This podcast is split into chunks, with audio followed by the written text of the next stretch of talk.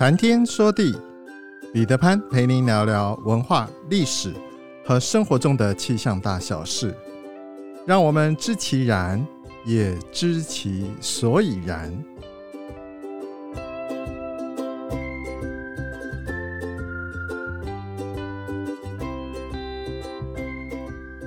谈天说地，潘大刚空中与您相会。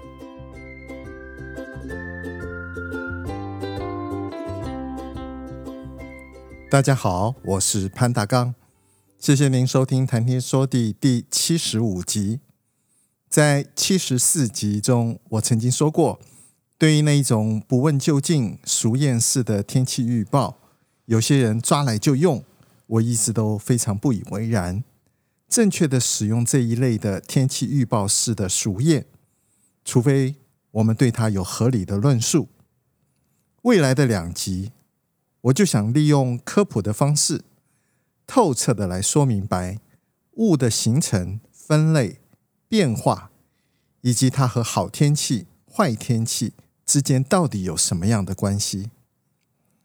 我尽量避免用专业的词汇，好让大多数的人都能够听明白。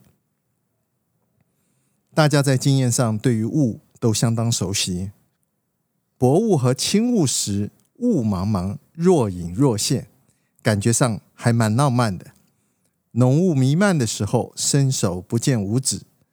浓雾影响飞航安全，航海乃至陆路交通运输也会因为浓雾而提高了安全的风险。历史上靠着雾而扭转战局的战役，中外都不胜枚举。云雾的生成和结构。在物理上其实是同一回事，唯一的不同是雾紧紧贴着地面，云则是离开了地面，所以云其实就是离开地面的雾。如果山区的云逐渐下降，最后与地表相接的时候，此时则会是大雾弥漫的感觉。这一集我想先来聊聊雾的生成、雾霾的差别。以及雾的种类，有了这些背景之后，我们在下一集就更能理解为什么不同地区天气预报式的谚语有它时空的限制性。下一集我会把重点放在说明不同谚语形成的背景以及它背后的科学基础。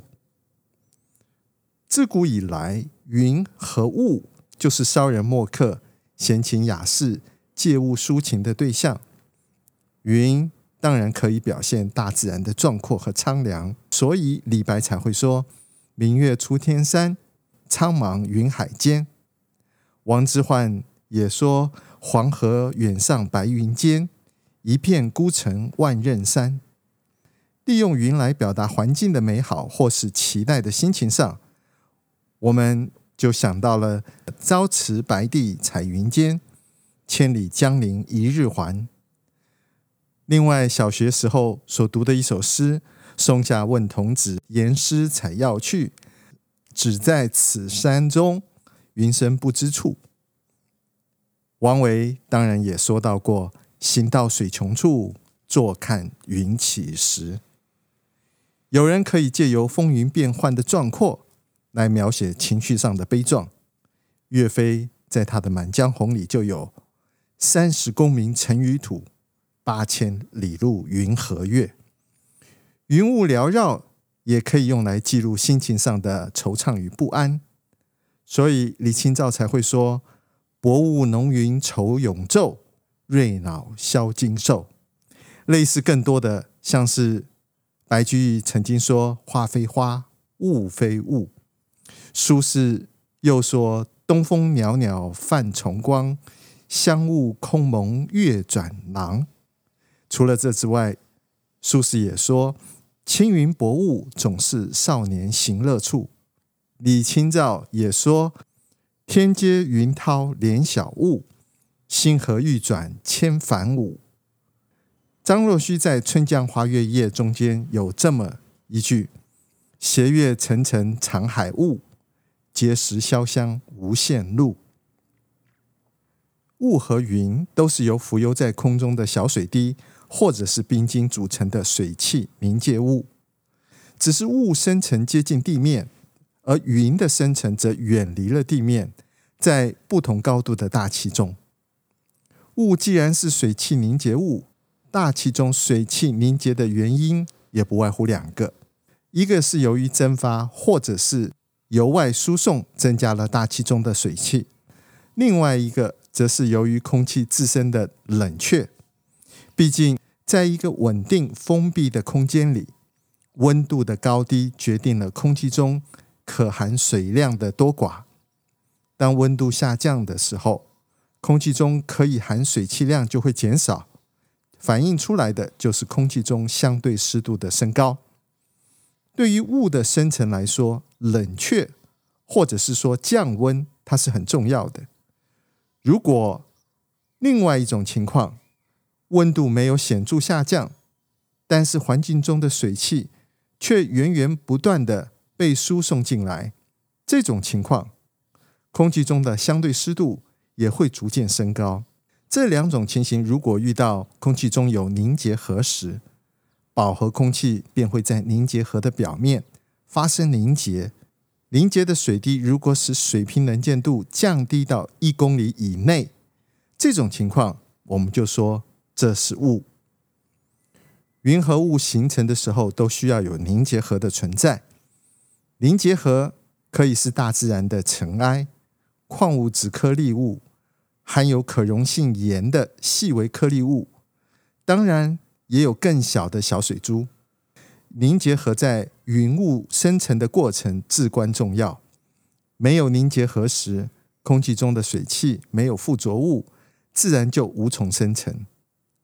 当环境中有过多的凝结核彼此竞争空气中有限的水汽含量时，雾、云也很难形成，更别说发展了。在工业污染环境下的空气中有各种不同的细小悬浮微粒，有的可以吸附空气中的水汽，有的却不能。所以这样的情况，往往雾与霾会同时存在。雾的视觉颜色是白色，因为雾是由细微密集的小水滴所组成，而霾多半和工业生产、氧化燃烧过程所排放出来的悬浮微粒是有关的。空气污染的环境中，空气中弥漫着污染悬浮粒子，霾在视觉上多半呈现的是黄色、橘红色。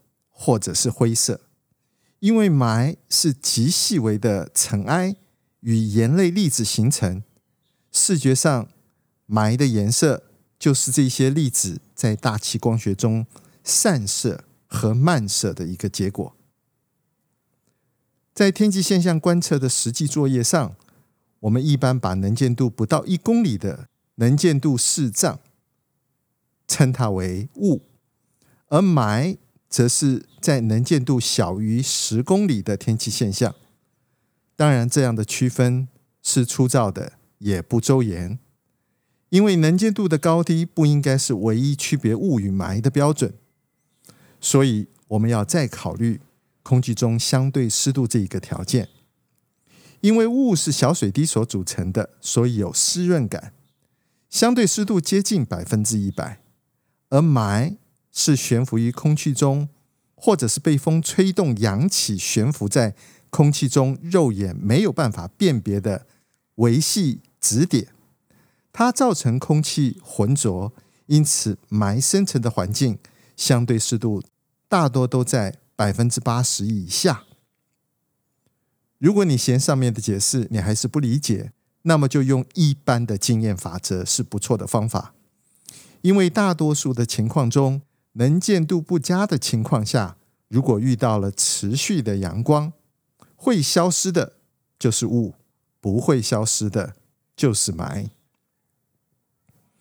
在阳光出现或者是湿度不高的时候，雾通常会消失；但是在空气质量不佳、污染情况严重的时候，细悬浮微粒 PM 二点五浓度高。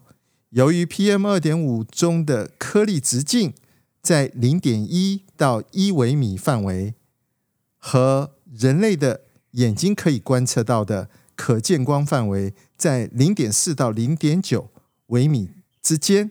这个时候，PM 二点五对阳光所产生的散射就很容易被人眼所观察到，所以才会有，即便是阳光普照，感觉上又好像大雾弥漫的诡异情况。甚至于在更严重一点的情形时，我们还会出现：我明明知道有太阳，但是我就是看不到。不过，雾的杀手除了阳光造成温度上升，进而使空气的相对湿度降低之外，风速太大和大气中有垂直或者是水平方向强烈的扰动，这些情况也都不利于雾的生成。因此，凡是在有利近地面空气冷却的地区，若是水汽充分、风力微弱、大气稳定、有足够的凝结核存在，这个时候便很容易生成雾。所以，到底是雾还是霾？我们现在应该大致可以分辨出来它们的差异了。前面的说明中，我们知道。当近地层空气层没有饱和的时候，若是要想让它达到饱和生成雾，其中之一就是增加空气中的水汽。这种过程要靠蒸发和水汽输送来达成。对于地面雾来说，蒸发过程相对的比较重要。另外一种是冷却过程，冷却过程的方式有很多种。例如像辐射冷却、抬升冷却、平流冷却、混合冷却等等。一般的情况，这两种过程在雾的生成环境里面是同时在进行的。